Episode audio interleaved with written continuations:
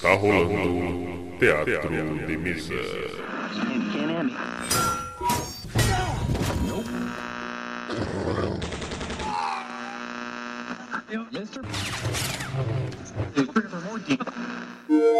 Bem-vindos.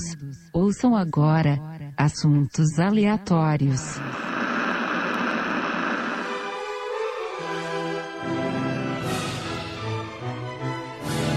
Muito bem, muito bem. Aqui é Manuel Demen e cavalheiros, liguem suas máquinas a todo vapor. Olá, aqui é o Jaguar e a tristeza é necessária à vida. Hello, my friends. It's me, Frango. E steampunk é o melhor temática que existe, cara. Tudo bem, pessoal? Aqui é o Vinícius Pérez e não se confundam. Steampunk não são fãs de Ramones soltando algumas fumaças. Ai, meu Deus do céu! tá bom, né? Meu Deus. Muito bem, estamos aqui começando mais um assunto aleatórios. E desta vez vamos falar sobre steampunk, o que é essa ambientação, de onde veio e o que pode ser feito com ela. Maravilha? Maravilha! ok, ok. Então tá, gente, vamos lá.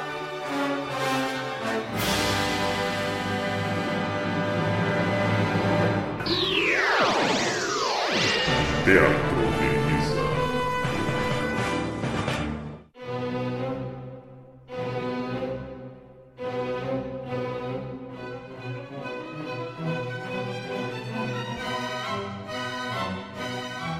Muito bem, todos aqui já conhecem e já viram muito na mídia o cenário cyberpunk. É meio que tá na mídia, todo mundo já viu filmes como Blade Runner, até mesmo Robocop, já se enveredaram né, por esse tipo de ambientação. Todavia, no anos 80, começo dos 90, surgiu o cenário steampunk, que é uma coisa que eu até falo brincando, que é como se fosse o futuro do pretérito. Tipo, o passado imaginando como seria o futuro com o que ele tinha. E o que mais a gente pode estar falando sobre o steampunk? Pra gente conseguir falar um pouco de cenários RPGistas ou a cultura mais pop, talvez, do, do, do contexto steampunk, a gente tem que né, trazer à luz essa visão realmente eh, histórica do que foi o processo, do que foram os séculos e as décadas, enfim, os períodos que nós vivenciamos essas mudanças. Né? Daqui a pouco a gente cai no RPG aí, a moçada vai gostar. Então, o steampunk ele, ele é um subgênero da ficção científica, né? E aí ele passa naquela realidade alternativa com menções estéticas ao século XIX. Exatamente? O o steampunk ele nasce justamente nesse período que o Jean citou, entre século XVIII e XIX, a era vitoriana, com a necessidade das sociedades do homem a modernizar o seu estilo de vida. As mudanças, né? Tá ligado diretamente aos processos de revolução industrial, onde a gente tem uma série de mudanças eh, estruturais mesmo da sociedade, econômicas, de comportamento, e onde a gente começa a ter realmente a ligação à ciência muito mais forte do que em períodos anteriores. Esse é o grande nascimento do steampunk como gênero. É, acho que socialmente também, né? Fica aquela coisa. A nobreza já dividindo espaço, como é que eu vou dizer, com os industriais. Que antes a nobreza ela tinha uma riqueza herdada e agora tem os industriais, que tem uma riqueza é, conquistada, vai, devido aos avanços tecnológicos. E fica co- como se fosse essa disputinha de poder também. Eu acho que acontece isso muito no steampunk. Isso. Que aí você tem máquinas e utensílios retrofuturistas, né? Que são a partir de matérias-primas que chega a ser até marcante do, do steampunk, que são a madeira, metal, couro e os motores a vapor, né? Como se o motor a vapor fosse o que alavancou tudo de vez, né? É, a maior tecnologia do período era justamente essa, a ligação com o vapor, o vapor como propulsor, né? É, esse período ele tem justamente esse intuito. O, tanto é que, pelo que o Manuel falou, e tem razão, ah, as próprias ah, grandes metrópoles começaram a se formar em torno do desenvolvimento de tecnologia.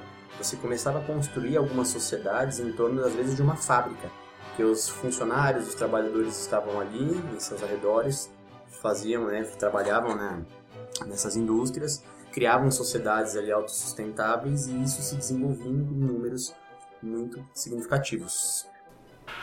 É, e aí como símbolo principal para representar, eles utilizam a engrenagem, né? Que são elementos mecânicos compostos de rodas dentadas que se ligam a eixos aos quais imprimem aí rotação e torque, transmitindo assim potência, né? É, uma coisa marcante do steampunk, que é, como você mesmo falou, que tipo engrenagens, tudo, é como se fosse uma mecânica mais exagerada. Você vê praticamente tudo se mexendo ali, tem fendas mostrando as engrenagens se completando, se mexendo. É como se fosse você olhar um. É, se você fosse fã de um trem a vapor, você vê aquelas rodeiras dele, todas aquelas alavancas mexendo o vapor saindo, é isso é levado a uma potência um pouco maior é, levado como se fosse um impossível. Isso. É o princípio da ciência moderna.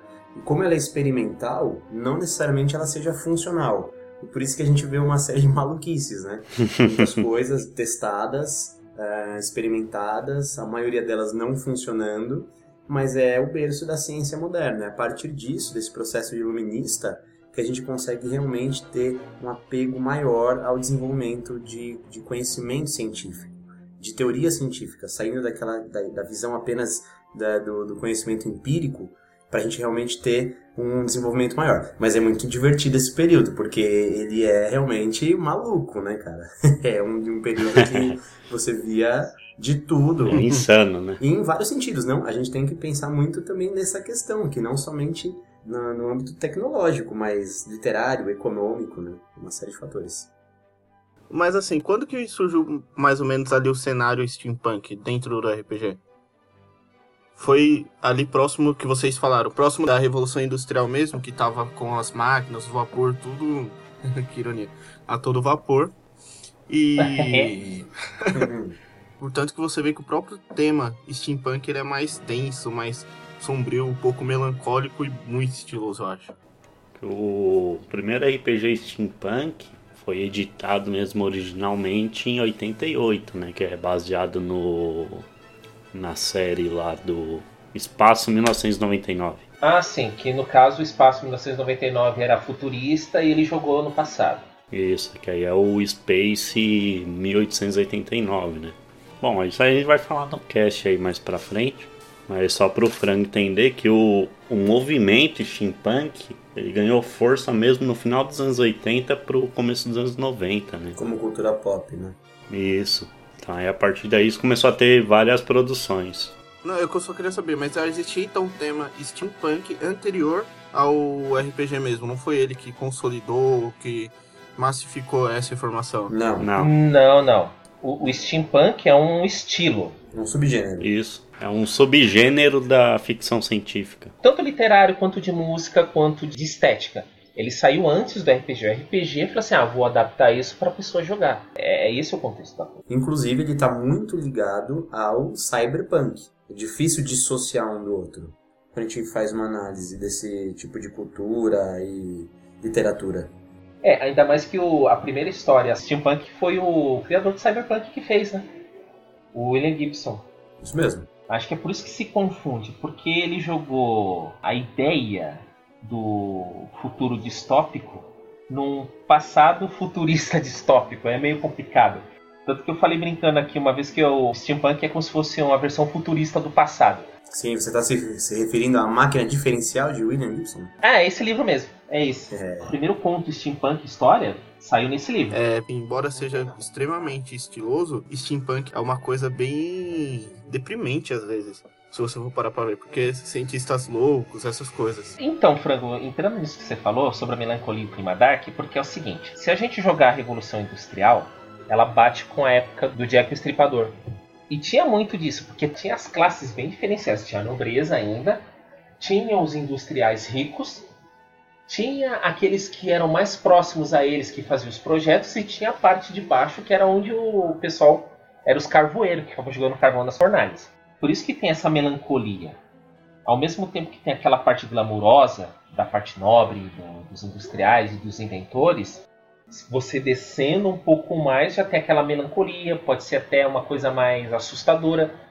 Então ele abre um leque muito grande. Aproveitando o que você falou, e tem toda a razão, um dos fatores que propicia essa melancolia em alguns determinados segmentos é justamente é, o fator da apropriação dos meios de produção pela burguesia, quando você consegue ter um controle maior de vários aspectos sociais. Então, realmente, você tira o trabalhador, na verdade, você cria o, fenômeno né, em larga escala do trabalhador. Por isso, cria-se esse ambiente melancólico, um ambiente que aí você vai conseguir, por exemplo, ver o Tempos Modernos do Chaplin é uma análise bastante forte nesse sentido. Existem inúmeros outros escritores, inúmeros outros contos, enfim, referências da época desde Sherlock Holmes, que aí você tem o Arthur Conan Doyle se tornando uma lenda, né, no, no, como referência. Júlio Verne, que é outra lenda absurda, né, no, no gênero steampunk. Sim. Então, com uma série de clássicos ficaram marcados, assim, né, e está intimamente ligado a tanto a, o cientista maluco quanto um, realmente um conhecimento de desenvolvimento científico, pelo menos buscando um caminho, né. Então ele está em todos os setores. É, Vini, você falou do Júlio Verne e do Arthur Conan Doyle. Eles é como se fosse um, um pré-steampunk, porque o que acontece? Quando eles escreveram essas obras, eles estavam na época. Então, eles colocaram um futurista com o que eles estavam vendo na época deles, que era o vapor, que eram as engrenagens, então eles deram uma, entre aspas, exagerada. Principalmente o Júlio Verne, com o livro O 20 Léguas Submarinas, o da Terra à Lua, que eles mandam os astronautas com puta de um canhão lá pra Lua. Viagem ao centro da Terra. Aí é muito mais pela exploração. Isso, exato. Eles, na verdade, o que você está falando, eles não, eles não criaram um movimento, eles deram subsídio para que ele fosse criado posteriormente. Né? Exatamente, isso aí. E esses livros foram muito usados aí no fim da década de 80, começo da década de 90, né? 1980 a 1990. Né? Que aí foi bem referenciado essas obras deles. E com isso também a gente pode começar agora a falar na parte da cultura que se criou em torno disso. Aí já pode começar a chegar um pouquinho nos RPGs, na, nos jogos em geral. Jogos eletrônicos tem bastante. Recentemente tem o. Recentemente não, né? É um jogo mais antigo. Tem o The Order, que foi um jogo que ele é mais stealth, essas coisas e ele abusa bastante da temática steampunk. Sobre como era a era né, industrial, essas coisas que a gente já abordou aqui. Mano, muito bom mesmo. Aí tem alguns outros jogos que entram nisso, que é o Bioshock Infinite. É, o Bioshock é steampunk, isso mesmo. O visual dele é totalmente isso. Com certeza. Meu, o primeiro e o segundo ele é mais recatado, assim, mas o terceiro, ele eleva a temática steampunk a um outro nível. É um jogo maravilhoso. Quem tiver oportunidade joga, porque é uma história magnífica também. Aí tem o Final Fantasy VI, alguns outros também. Peraí, o Final Fantasy VI ele é estilo steampunk? Eu nunca tinha reparado nisso. Sim, acredite. É porque né, o tema, no tempo dele, não ajudava muito, mas tinha que ser muita imaginação para você ver, conseguir ver o steampunk ali dentro. Ah, entendi. Além dos jogos que realmente exploram bastante vários universos, com certeza steampunk, uh, o cinema também conseguiu explorar bastante, né?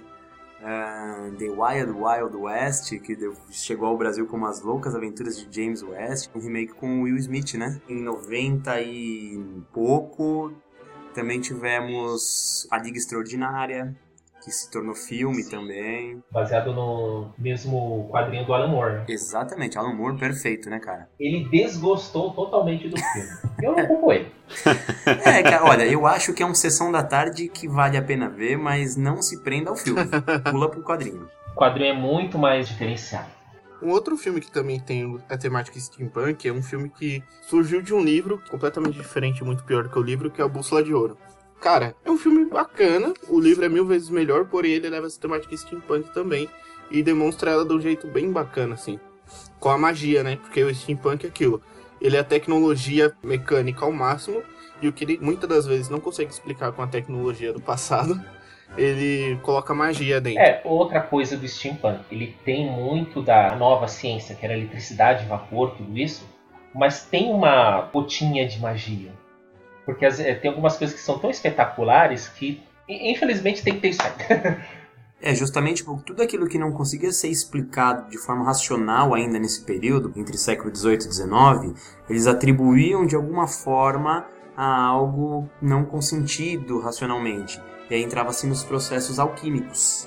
Tanto que você pode ver que a maior parte das explicações de magia, vamos dizer assim, são os processos alquímicos. Se a gente vai se deparar, assim, nos depararemos de montão em vários, vários é, aspectos literários, né? Pensando nisso, alquímicos, essas coisas, Fullmetal Alchemist, cara. É um, uma temática steampunk que tem a magia alquímica, né? Os alquimistas, tudo. Não desse jeito, é mais mágico mesmo. Porém, é um tema muito bacana ali dentro e uma história bacana. É, o visual é totalmente steampunk. Os trejeitos, o jeito de se vestir, é muito steampunk mesmo.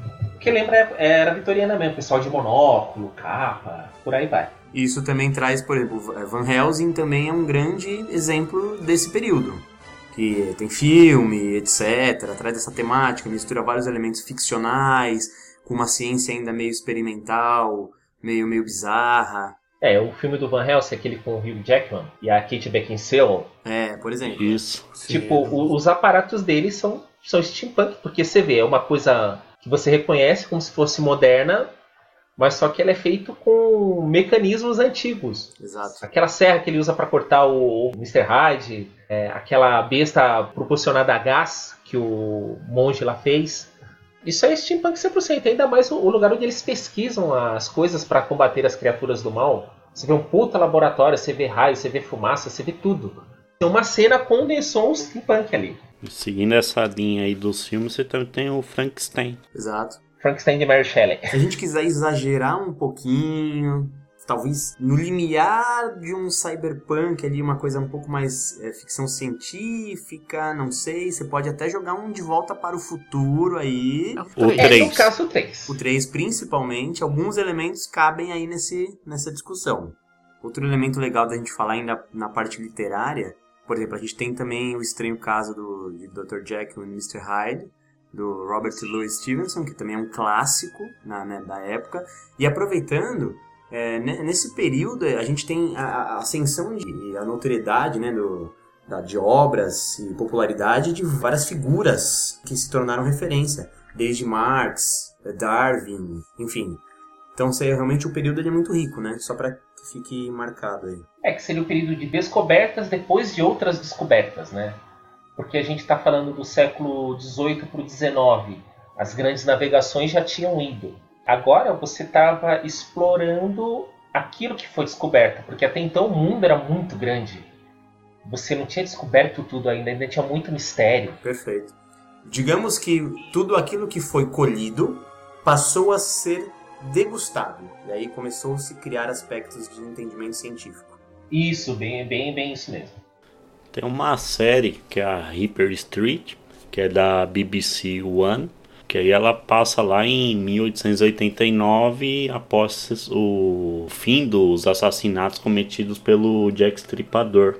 E aí a série se dá lá em Whitechapel, em Londres. Whitechapel. Whitechapel, thank you. onde ocorreram os crimes hediondos por ele cometido, né? E nessa série tem até o Jeremy Flynn, que era o, o Bron no, aí no Game of Thrones. Ele participa dessa série, é uma série acho desde 2012, 2013, tá até hoje aí. Então a ambientação dele é em que ano dessa série? 1889. Hum, E aí o que identifica ser steampunk é toda a vestimenta, o ambiente, o cenário, né? uhum. Você vê muita aí os símbolos marcantes, que é o bronze, a madeira, o couro, Cartola, monóculo. isso. E ele é bem aquela temática do Sherlock Holmes com o Robert Downey Jr. E é legal falar isso também que o Jean comentou, ele tá correto no que ele falou. É legal dizer que um, um dos fatores também bem interessantes do gênero do steampunk é que eles misturam a ficção com a realidade. Então você em alguns momentos se depara com o escritor e com o personagem, com a criatura e com o criador. E isso cria um universo muito, muito interessante. Você tem os elementos característicos, né? É, imagina, você pega o Edgar Allan Poe e junta ele junto com H.P. Lovecraft. Os dois conversando. Tudo bem que eles são da década de 30, mas é pelo estilo. Também, se não me engano, teve um LARP organizado por um grupo alemão, né?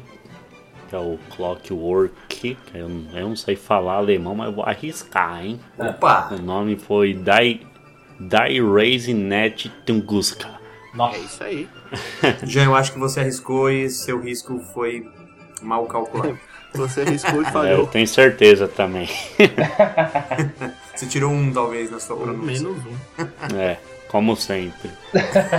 É, e o, o enredo envolvia tipo, uma viagem de trem da Alemanha até a Sibéria, onde um cientista acompanhado de uma bela assistente e um charmoso assistente mencionaria sua nova invenção que pretendia revelar no dia seguinte, caso os passageiros estivessem interessados, né?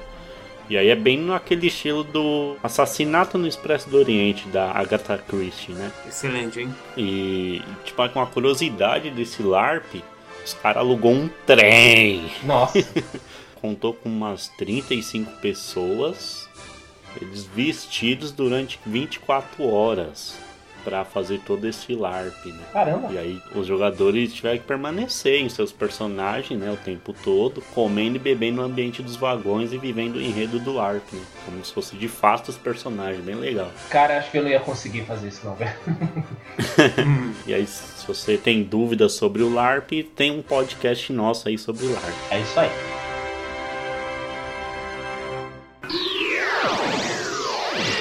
Teatro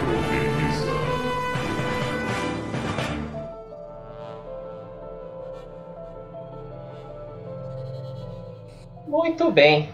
Bom, tivemos essa contextualização do que é mais ou menos o steampunk. Eu sei que tem muita coisa para falar, mas já demos uma base. E agora o que a gente pode estar falando para a gente usar isso na mesa? Tanto para os mestres quanto para os jogadores. O que a gente pode estar aconselhando aí, dando uma opinião? O interessante do gênero é que ele pode ser mesclado em alguns outros gêneros. O Frango fez um comentário legal agora há pouco sobre o. é, qual foi o gênero de fantasia mesmo que você usou, ô Frango? Do, de, de algum game eletrônico? Game foi do Final Fantasy? Final Fantasy, perfeito. Mas também teve outro. É, teve mais um, é. O Full Metal. Não, aí foi. a- Aí é, Esse foi a animação. Aí teve o. The Order? Não. Bioshock? Baixo. Bioshock, né? É, o Bioshock também. Então aí você percebe que você tem vários subgêneros que se conectam com o gênero, né? Então a galera que cria até RPG medieval, em alguns deles, você vai encontrar, você vai se deparar com algumas ideias steampunk. Normalmente você sempre se depara com os gnomos ou os anões que têm características engenhoqueiros. Esse termo engenhoqueiro é muito típico do steampunk.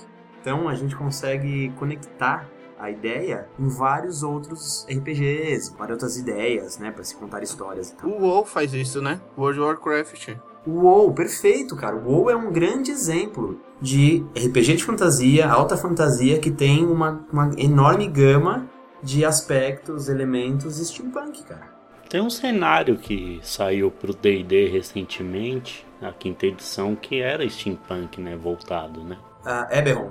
Eberron, isso. Cara, Eberron, ele é muito steampunk.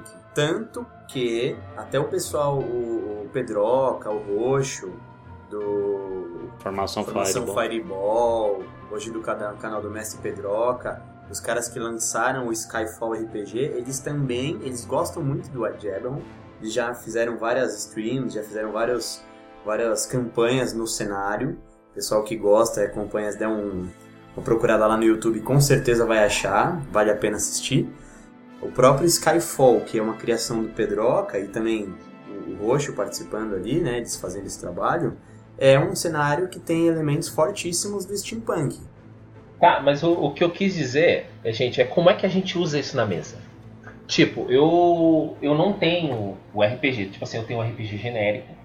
Ou então até tenho mesmo um, um próprio RPG, mas como é que. Você não tem o cenário, é isso? Não, eu, te- eu até tenho cenário, mas como é que eu ponho isso na mesa? Como é que eu faço pra isso funcionar? Então, o steampunk, um, assim, acho que o marcante dele para a história é que envolvam aventuras de exploração e para refletir sobre o avanço tecnológico na sociedade, né? Como se fosse o, o estupim, o pontapé inicial.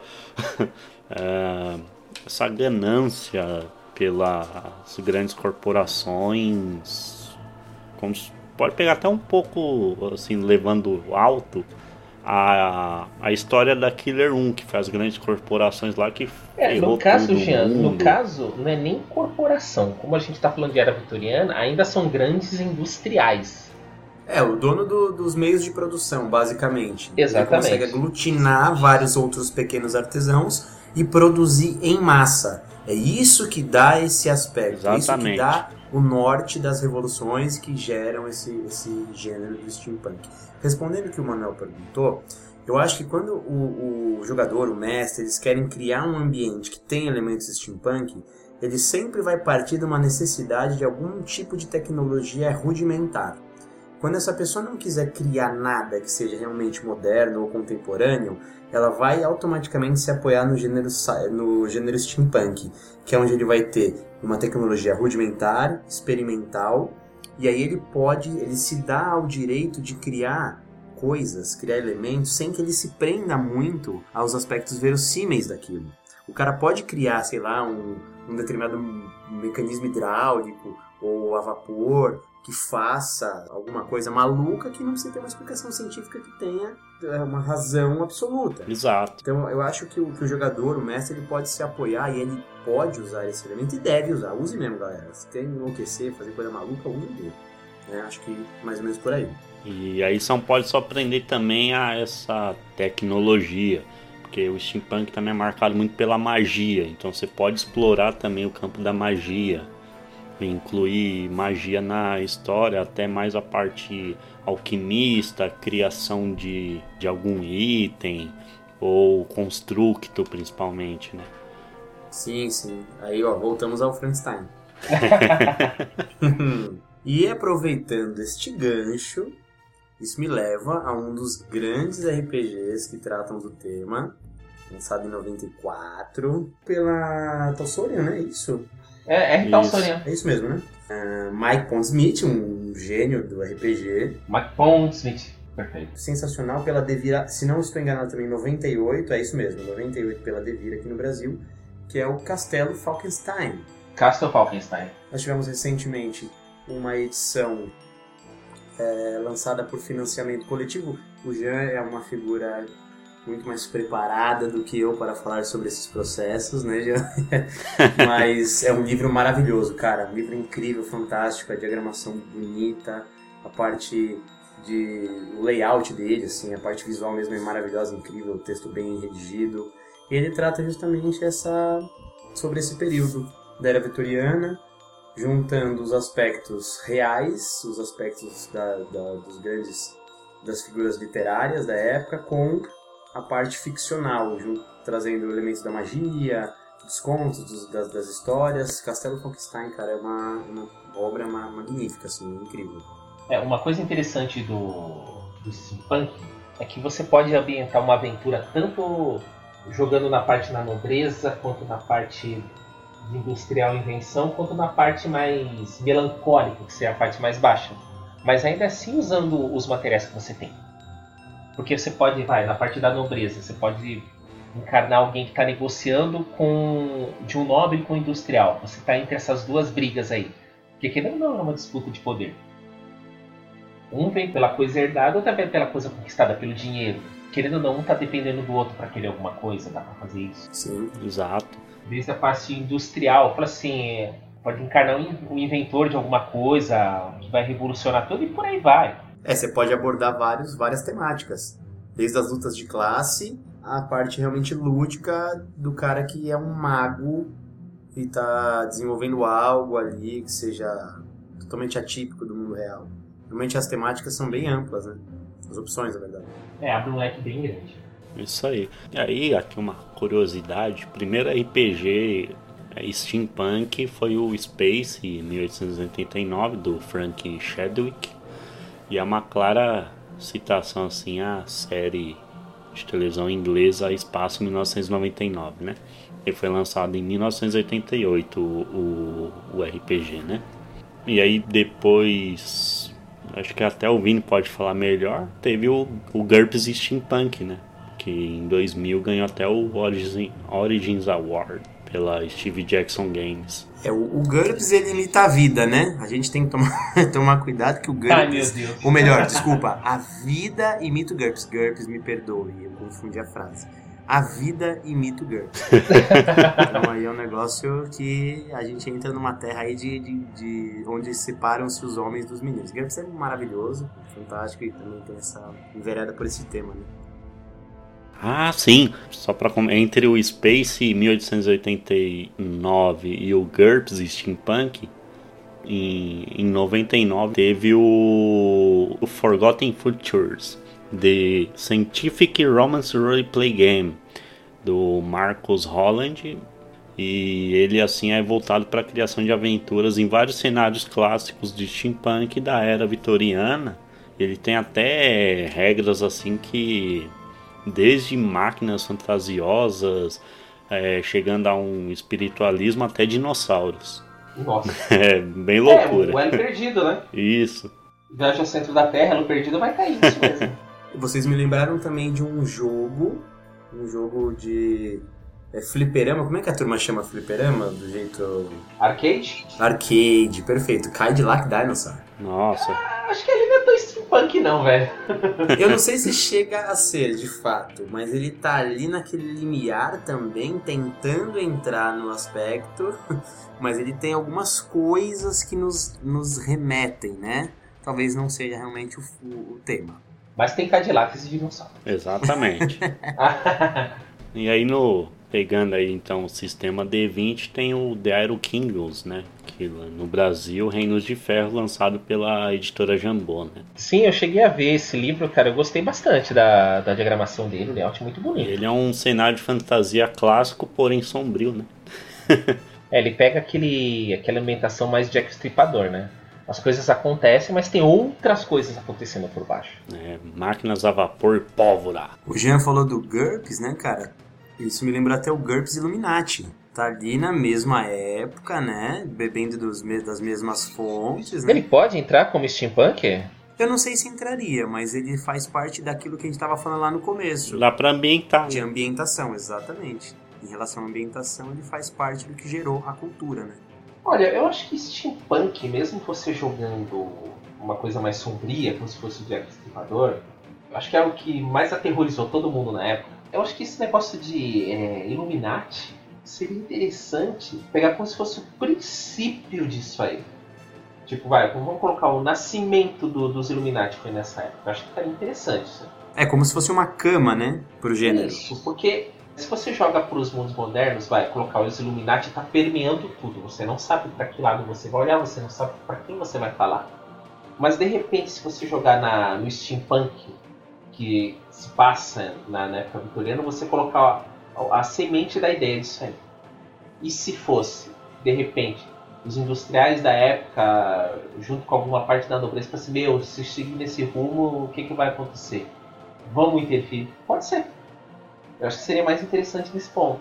Sim, sim. Se é aquela coisa que permeia já, já tá no, no pescoço atrás de todo mundo. E aí, só complementando que o, Vini falou, um pouquinho antes sobre o Castelo Falkenstein, ele falou até então que foi relançado lá pela Devir, é, lançado pela Devir nos anos 90, e agora é relançado pela Retropunk, né? E o intuito da Retropunk ter trazido o Castelo Falkenstein de novo é por ser um excelente jogo, mas eles fizeram algumas errata no, no Castelo Falkenstein mesmo, no guia de jogador.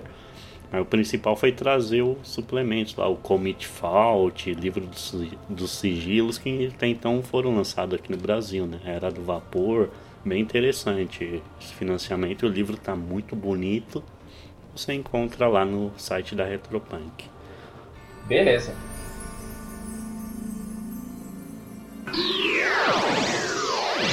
Teatro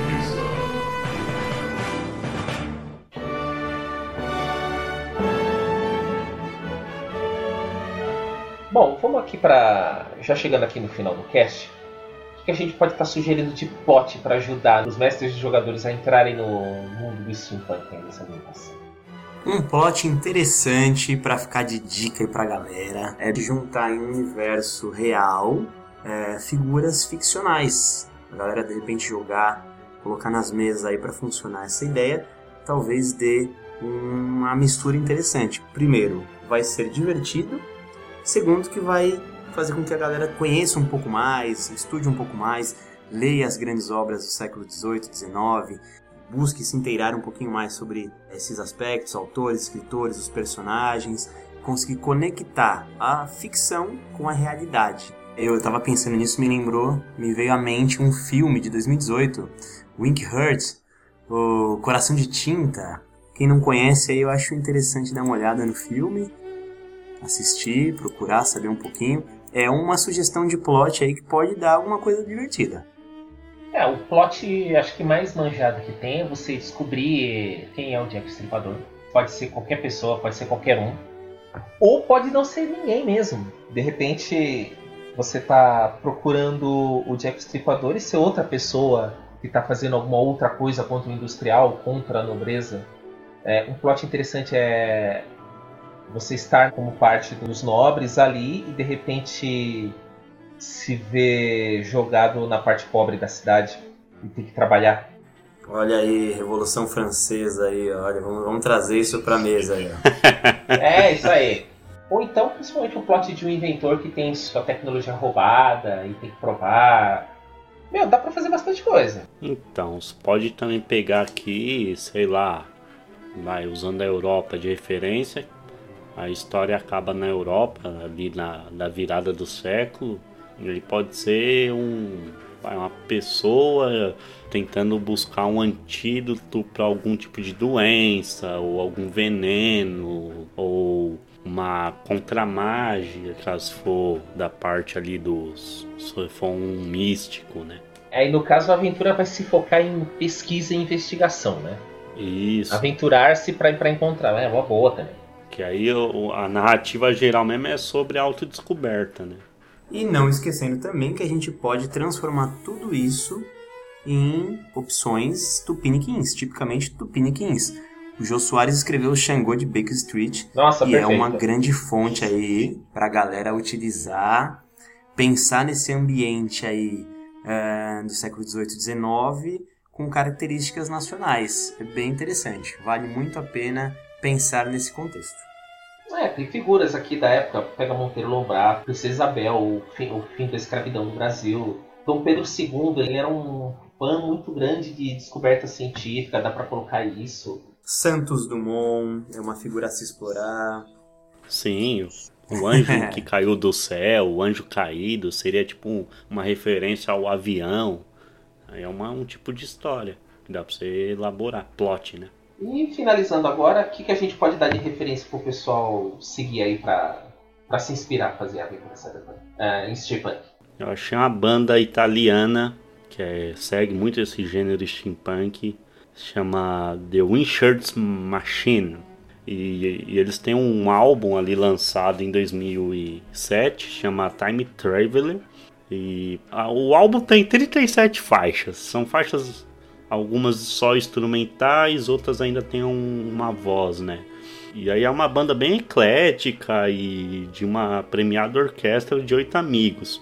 Então, se você puder, essa você pôr assim de plano de fundo para jogar um steampunk já dá uma ambientação legal. Uma indicação, né? Ao jogo do Bioshock Infinite, que tem uma história bacana, a ambientação é bem feita, mostra bastante assim, tipo, aquele clima mais sombrio, mais dark, mais melancólico.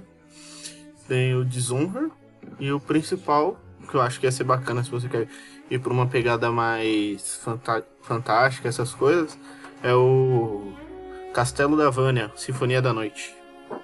Que também é um steampunk muito bacana. Então fala o nome certo, frango, não fala o nome zoando.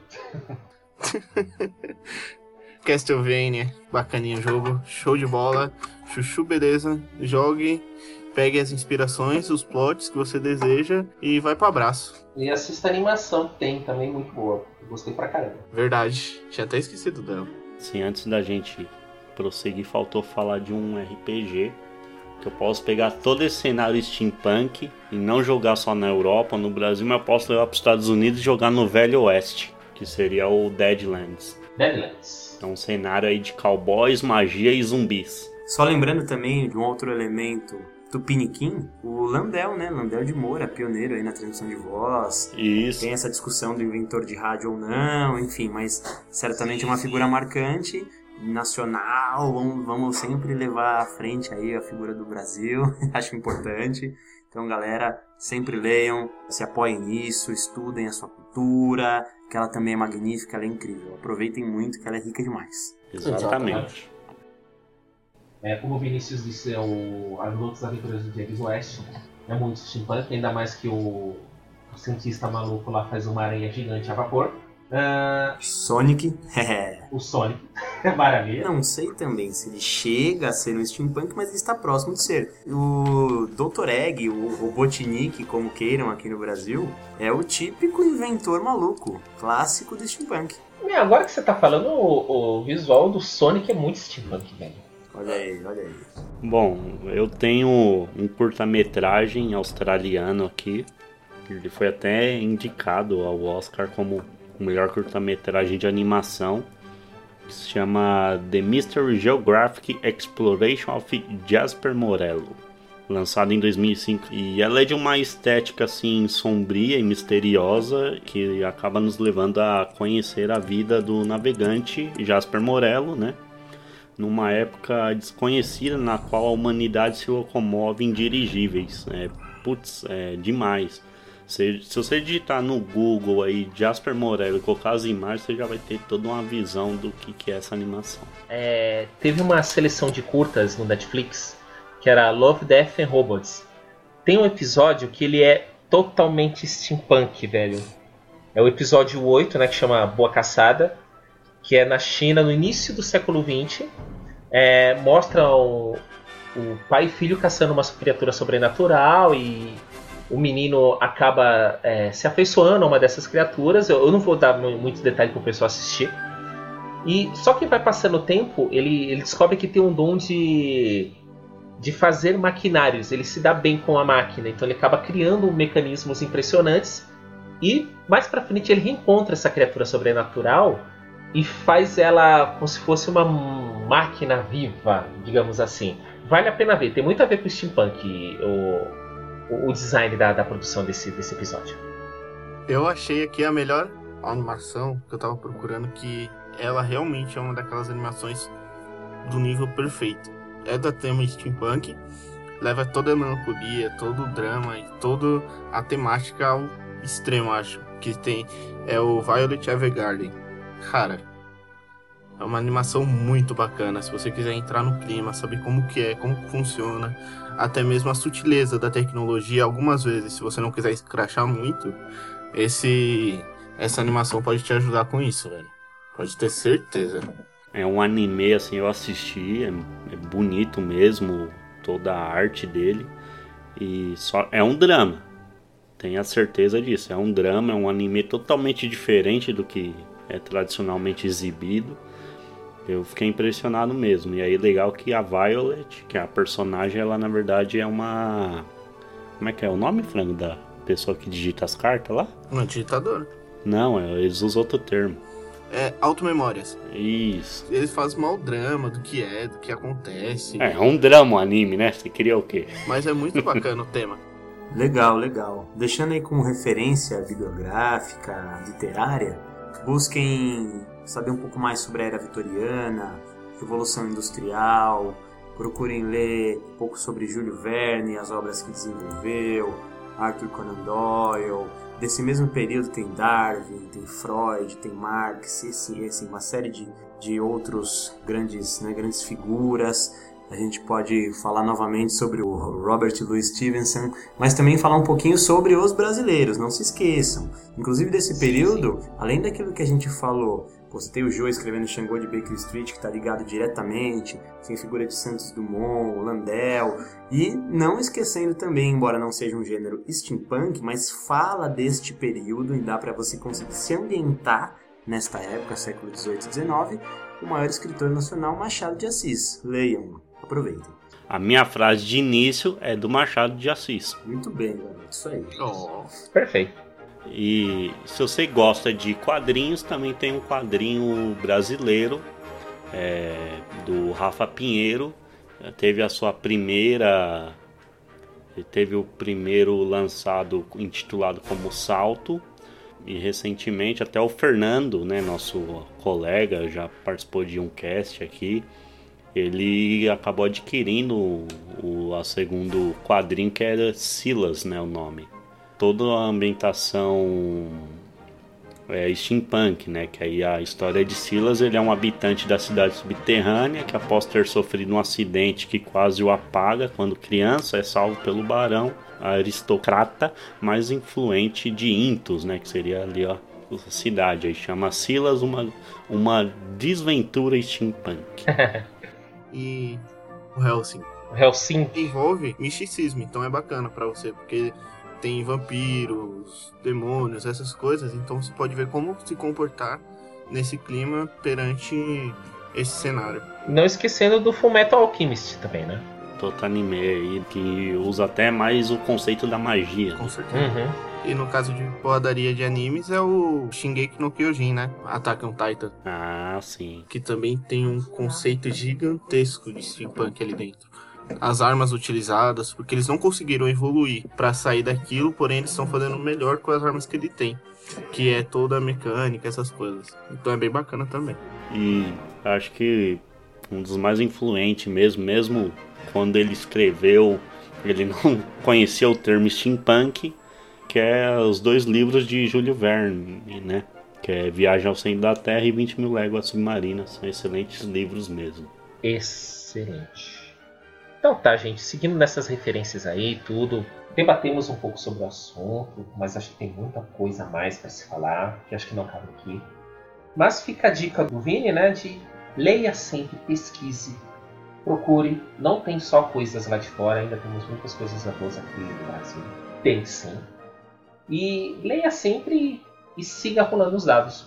Beleza? Beleza. Isso aí, galera. É isso aí.